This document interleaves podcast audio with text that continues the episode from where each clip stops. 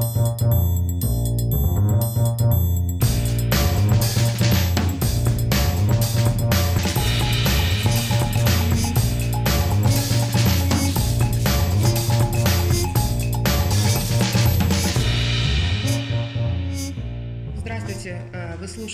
Подкаст Центра евразийских и российских исследований Тартусского университета, посвященный освещению и обсуждению тем мировой и региональной политики Эстонии, России и других стран Европы и постсоветского пространства.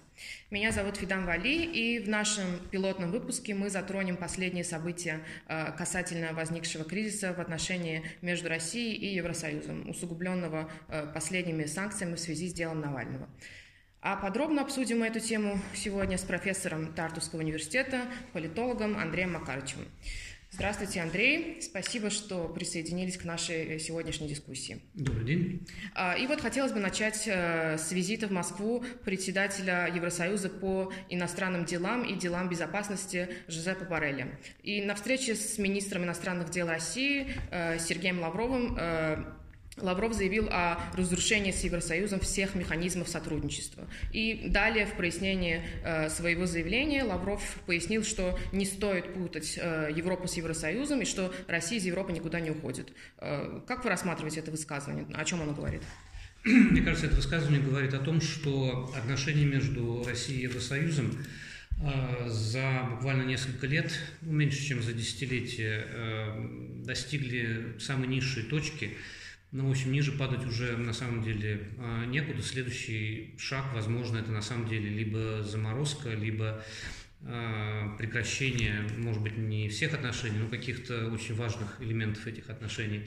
Это на самом деле уникальное явление, мне кажется, в мировой политике. Еще 10 лет назад отношения между Европейским Союзом и Россией были вполне многоплановыми, многогранными, и там просматривалась какая-то стратегия но буквально за десятилетия они просто упали уже даже, я бы сказал, э, ниже некуда.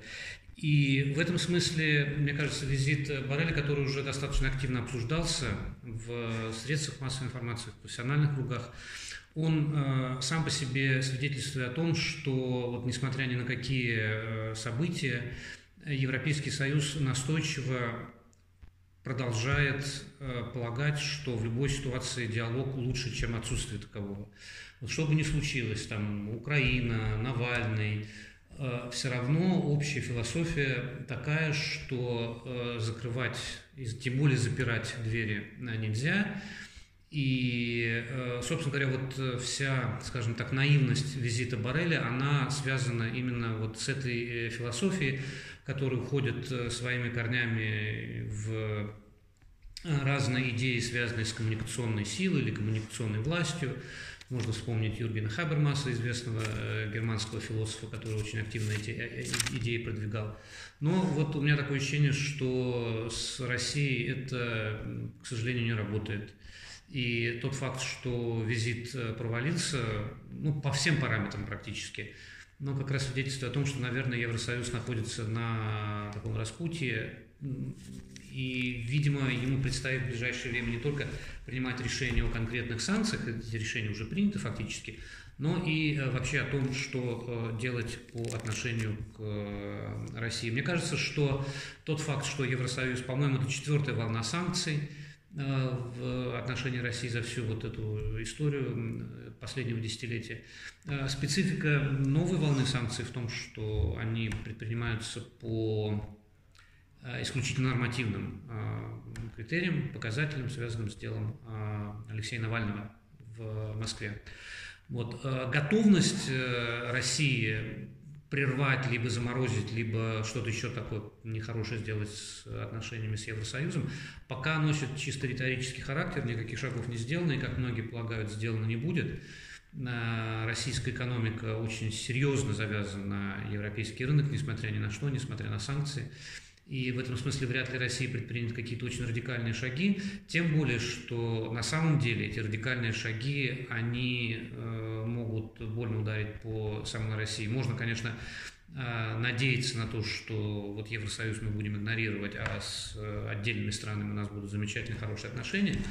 А, ну, отчасти так может случиться на самом деле. Да, Россия всегда играла в эту игру. Хорошие европейцы, плохие европейцы. Вот там плохие это те, кто там неправильно относится к памяти, там еще что-то такое делает нехорошее. Там поляки, например, а вот эстонцы, безусловно. Россия, кстати, предпочитает называть все, все три страны, ну, одним таким там, Прибалтика такая, чтобы как бы еще больше размыть идентичность. Три в одном. А, а вот есть хорошие европейцы. Вот э, венгры закупили спутник. Вот э, там э, кто там еще, греки, братья по православной религии, киприоты тоже хороши, португальцы хорошо, очень далеко находятся, им там, может быть, не очень это все интересно. Ну вот как-то так Россия, видимо, видит себя в будущем. Угу.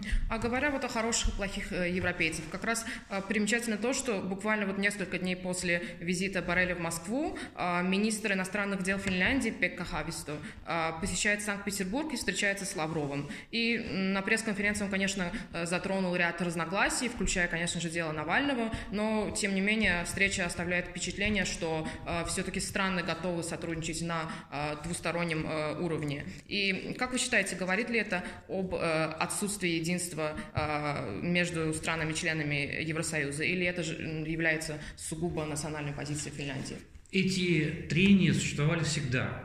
То, что касается визита финского министра иностранных дел, здесь как бы контекст э, связан с, мне кажется, не очень удачным временным, так сказать, вот, диапазоном, потому что случилось сразу после вот этого, ну, как бы сказать, противоречивого визита Барреля, и на самом деле сложилось ощущение, что вот э, европейцы как бы не поняли урок, который им был преподнесен в лице высокого представителя по иностранным делам.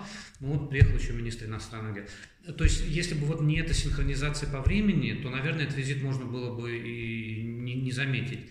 Но поскольку вот два визита шли буквально один с другим, то, конечно, они породили вот некую, некую дискуссию, которая, мне кажется, что различия драматизировать не нужно, потому что, еще раз хочу сказать, они всегда были, и на самом деле, чисто с риторической точки зрения, а, Хависту сказал все, что он хотел угу. в, в Санкт-Петербурге. Другое дело, что между риторикой и практической политикой разница очень, очень большая. Мне кажется, что опять-таки вот, ну, в каком-то смысле а, такой вот общий подход европейцев э, к России состоит в том, что вот если я приеду, вот если я тебе скажу в глаза все, что я думаю про тебя, то, наверное, ты вот начнешь меняться, да, наверное, все-таки подумаешь, ну как же так, вот люди обо мне...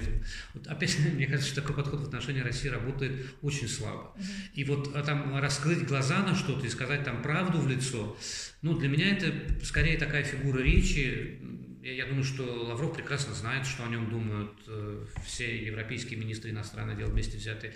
И что, собственно говоря. То есть вот сама идея приехать в Москву, там, в Петербург, неважно куда, и сказать вот всю правду, mm-hmm. что вот на самом деле никакого присоединения не было, была аннексия, и что на самом деле э, Навальный это не э, уголовный преступник, а политический узник, там узник совести, ну, сказали, хорошо. То есть, по вашему мнению, это совпадение, то, что визит произошел именно в таком. Это возможно. Мне, мне кажется, что на самом деле визиты готовятся э, заранее. Я не думаю, чтобы он был вот как бы очень за, там, за несколько дней подготовлен. Но вот все равно сложилось ощущение, которое, собственно говоря, породило вот эту дискуссию о том, а как в дальнейшем будут европейские страны строить свои, свои отношения с Россией. Ведь Россия фактически что сделала? Она, э, заявив о том, что она будет игнорировать Европейский Союз по каким-то существенным вопросам, она фактически объявила конкурс на хороших европейцев.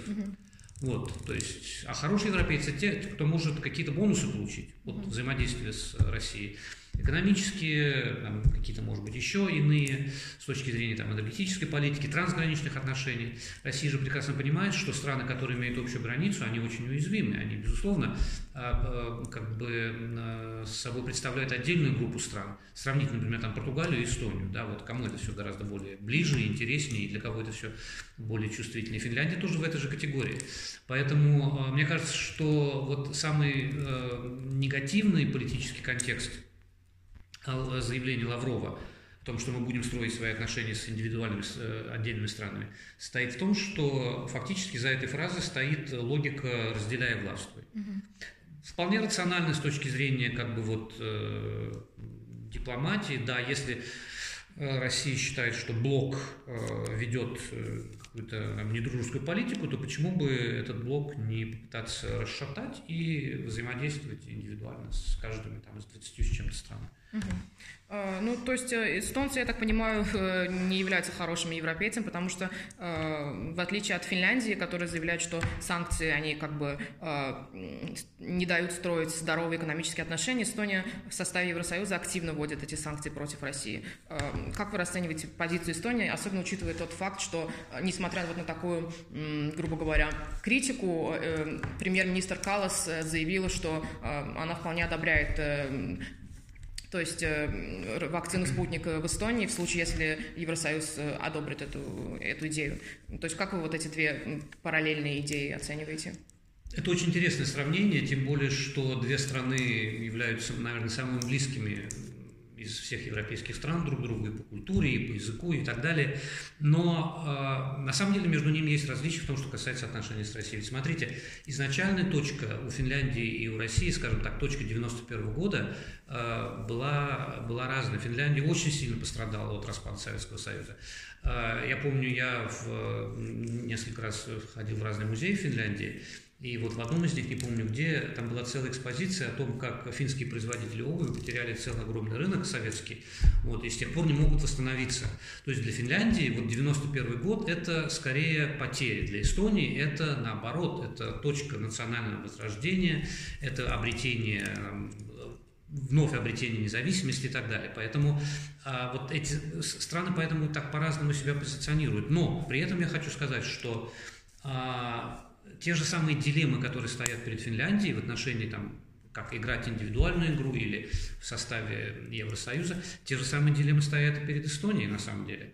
С одной стороны, да, Эстония достаточно э, последовательно ведет свою линию на осуждение э, некоторых, скажем так, внутренних э, событий в России, в частности, связанных с делом Навального, и видит в этом политические замыслы. И, по-моему, Рейков на этот, э, эстонский парламент на эту тему высказался, что можно, конечно, воспринять как, э, ну, с точки зрения Кремля, как недружественный акт. Но, с другой стороны, что последовало дальше? Новое эстонское правительство, которое вот буквально месяц назад пришло к власти, в качестве своей первой внешнеполитической инициативы заявил о том, что нужно все-таки завершить процедуру подписания договора о границе с Россией. Mm-hmm. Эстония единственная страна из Евросоюза, которая не имеет окончательно ратифицированного договора с Россией, что, в принципе, ну, не очень хорошо, да, не только для Эстонии, но и для двух других объединений, где Эстония э, является членом, я имею в виду Европейский Союз и НАТО. То есть отсутствие полного, как бы полномасштабного договора о границе, но это фактор, который, наверное, все равно придется решать.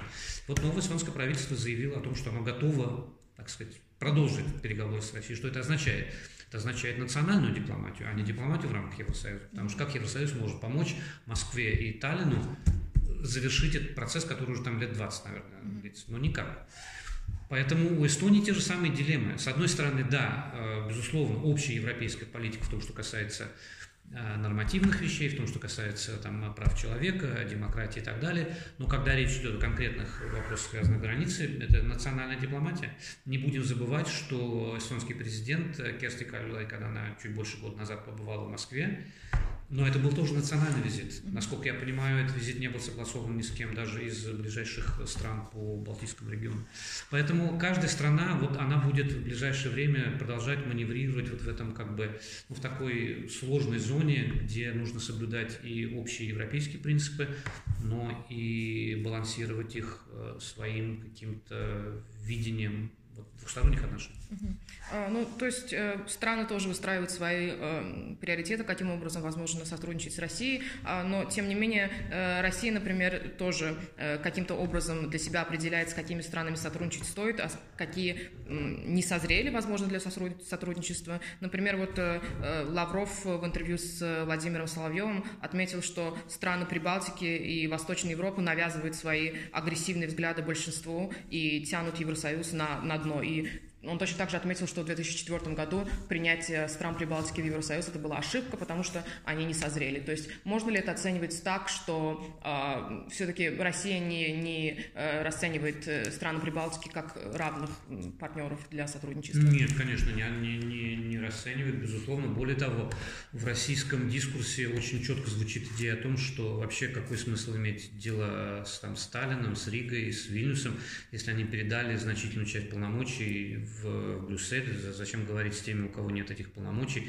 Э, у них нет национальных валют, у них э, фактически их вооруженные силы интегрированы в состав НАТО, ну и так далее. Mm-hmm. То есть, ну, я, я понимаю, что в, этом, э, в этой логике есть очень большой элемент лицемерия, но вот это примерно с точки зрения Москвы это выглядит таким образом. Поэтому в Москве нет такого особого как бы желания как-то интенсивно развивать связи.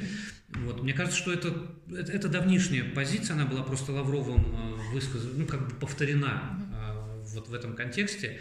Э, но здесь мне самое главное, кажется, стоит в том, что Россия так окончательно и не смирилась с тем, что балтийские страны полностью интегрированы в состав вот этих двух международных объединений, я имею в виду НАТО и Евросоюз, что они все равно какие-то вот другие, mm-hmm. что вот без них вот было бы лучше. Вот. И вот эта вот мысль о том, что вот они какие-то вот другие, они же вам мешают, типа, вот с нами взаимодействовать и дружить, и торговать, и все такое прочее, она вот никак не, не уйдет из российского, вообще вот из российской философии внешней политики. Они продолжают постоянно к этой идее э, возвращаться, таким образом намекая на то, что вот сам Евросоюз должен каким-то образом там, не знаю, переоценить эти страны, их значения и так далее. Я думаю, что в конечном итоге это в скрытой форме э, та же самая идея сфер влияния, э, на которую Россия продолжает э, претендовать, даже если речь идет о Балтийском регионе. А о чем говорит высылка эстонского депутата из России? То есть, например, дипломата, да? дипломата, да, да. Мария Захарова, она прокомментировала, что это было, была не инициатива Москвы, а ответная мера. А, то есть, стоит ли ожидать каких-либо инициатив со стороны Москвы в отношении Эстонии? Ну, опять же, эта высылка, мне кажется, она на самом деле носит такой, ну, как бы сказать, рутинный, рутинный характер. Если бы она, опять-таки, не совпала по времени с высылкой трех дипломатов э, европейского, ну, стран Европейского Союза из Москвы и с, и с ответными мерами, соответственно, там Германии, Швеции и Польши, по-моему, да, то, может быть, это и прошло бы не очень замеченным. А, мне, насколько я понимаю, на самом деле э, эстонское правительство, э, причем опять-таки не новое, а, по-моему, даже еще старое, дипломатия такая инертная вещь, выслала российского дипломата за деятельность, несопоставимую со статусом э, иностранного дипломата. Ну, это стандартная формулировка, которая встречается очень часто. Я не думаю, чтобы там была, была какая-то большая история, потому что даже вот на фоне этого разлома, раскола, она как-то не очень заметна, по крайней мере, в Эстонии я не вижу никаких последствий. Ну, типа, обменялись вот такими. Но э, тот факт, что до этого была высылка, которая была намеренно провокационная, я бы сказал, потому что она была приурочена российской стороной к визиту Барреля, mm-hmm. когда в присутствии высокого представителя по иностранным делам очень не успел еще из Москвы уехать, высылая практически в тот же самый день трех дипломатов, но это, безусловно, политический акт. Mm-hmm. А как вы расцениваете вот новые санкции, которые э, Евросоюз ввел синхронно с США? Э, то есть считаете ли вы, что они будут иметь реальный вес или э, все, в принципе, закончится ответными мерами Москвы в плане ну, ограничения виз и ну, подобных мер, которые обычно они делают? Я не знаю, что предпримет российская страна, но мне кажется, что в общем и целом санкции э, работают, если не исходить из того, что санкции нужны для смены режима. Вот если санкции – это смена режима, то я очень сомневаюсь, что это, что это реалистично. Скорее, санкции просто другую цель преследуют, и э, об их эффективности нужно э, судить именно вот по этим целям. Мне кажется, цель номер один – это поднятие цены, которую Россия платит за любые действия, Э, несовместимые с, либо с международным правом, либо с теми обязательствами, которые Россия несет перед э, международными организациями. То есть, конечно, никто не может воспрепятствовать тому, чтобы Россия продолжала вести себя так, как она ведет. Но просто каждый раз цена будет все выше и выше. Ну, это, это, это понятно, любая пенитенциарная система в любой стране, она так и действует, да, то есть там повторное нарушение, оно ведет к еще большим каким-то э, санкциям. И второе, это, мне кажется, вот слово «сдерживание», оно уже прозвучало, мне кажется, что вторая цель – это сдерживание России в том смысле, что ну, санкции, они ослабляют экономику, санкции, они э, не позволяют России э, тратить э, за пределами своей страны, в том числе и на определенного рода действия, которые европейцы и американцы считают неприемлемыми, свои ресурсы. То есть чем меньше ресурсов, просто тем меньше ну, ожидания в отношении того, там, что будет дальше, после Крыма, после Донбасса и так далее. И в этом смысле, мне кажется, санкции работают. Я не согласен с теми, кто считает, что санкции вообще абсолютно э, пустой, э, как бы пустой механизм. Э, знаете, если посмотреть назад на 2004 год, на 2014 год, то у многих, в том числе у меня, было ощущение, что Луганском и Донецком дело не закончится. Многие настаивали на том, что российские войска должны быть в Киеве, ну и так далее. То есть вот этого всего не произошло. Одесса осталась э, украинской, Мариуполь остался украинским. И это в значительной степени вот результат той как бы политики по резкому удорожанию любых действий, которые могут привести к дальнейшей эскалации. А, а в принципе, считаете ли вы, что визит э, Барреля был действительно провальным? И, то есть можно ли это расценивать как неверный дипломатический сигнал? И если бы визит не состоялся, или, возможно, если бы Евросоюз проявил себя более жестко, могло бы ли все э, случиться по-другому? Это сложно сказать. Э, ну, провал или не провал, я, не, не, наверное, я не буду использовать такие жесткие слова. Мне кажется, что просто визит был опять-таки, не я один, кто так считает, по-моему, уже такой мейнстрим. Визит был просто не очень хорошо подготовлен. Во-первых, можно было спланировать, что российская страна а, перейдет на более жесткий тон в самом процессе переговоров. И вот на это никаких э, ну, контр, э, как это сказать, шагов э, в кармане у высокого представителя не было. Потом, ну опять-таки, мне кажется, вот сама идея, вот я приеду в Москву и скажу там что-то в лицо, если вот это вот и все, что можно предположить или представить, то ну, мне кажется, что для, вот ради этого ехать не надо. Ради этого можно было просто сделать выпуск пресс-релиза и сказать, что вот мы думаем об этом деле. То есть вот этот смысл поездки в Москву только ради того, чтобы что-то сказать, то есть ну, вот какую-то фигуру речи придумать, причем сказать так, что прямо у них там все в голове перевернется, они скажут, да, конечно, сейчас и Навального отпустим, и Крым вернем, и вообще, ну, это же все очень наивно. Именно так это и выглядело. А, потом, а, мне кажется, что а, негативным эффектом этого визита стало то, что некоторые страны посчитали в составе Евросоюза, посчитали, что вот в рамках такой дипломатии они как бы не очень комфортно себя чувствуют. Например, новый министр иностранных дел Эстонии высказался критически по поводу визита Барреля, задав как бы риторически несколько вопросов типа вот зачем это нужно было делать. То есть я так понял, что вот Эстония с точки зрения э, министра иностранных дел Эстонии не считает полностью, что Эстония представлена вот в рамках такой дипломатии. Кстати говоря, что может привести к тому, что если Эстония, ну я Эстонию буду просто в качестве примера, я думаю, что и другие, ну, некоторые да. другие страны тоже посчитали, ну как бы... Румыния... А немножко дистанцироваться от этого визита. Но опять же, если страны будут дистанцироваться от э, той политики, которая олицетворяет собой Барель, то это означает, что они будут так или иначе развивать отношения с э, Москвой э, ну, на двухсторонней основе. А, большое спасибо, Андрей, за то, что поделились вашими а, мнениями по поводу данной ситуации. Может быть, вы хотели бы что-то в заключение еще сказать для наших слушателей? Ну, я бы хотел сказать, что наш э, проект связанный с подкастами, будет продолжаться, что у нас есть э, много интересных тем на ближайшее время. Э, эти темы, я думаю, будут э, интересны для русскоязычной аудитории не только в Эстонии, но и в других странах и Европейского Союза, и Восточной Европы. Так что в ближайшее время, я думаю, что мы порадуем вас сюжетами, связанными с Белоруссией, Украиной, ну и с другими э, странами. Спасибо. Спасибо. Надеюсь, что вы, наши дорогие слушатели, почерпнули для себя что-то новое и интересное. И оставайтесь, конечно же, с, вами, с нами на связи. И мы продолжим э, не скучно и актуально обсуждать э, темы политики. Так что вернемся к вам скоро и до новых встреч.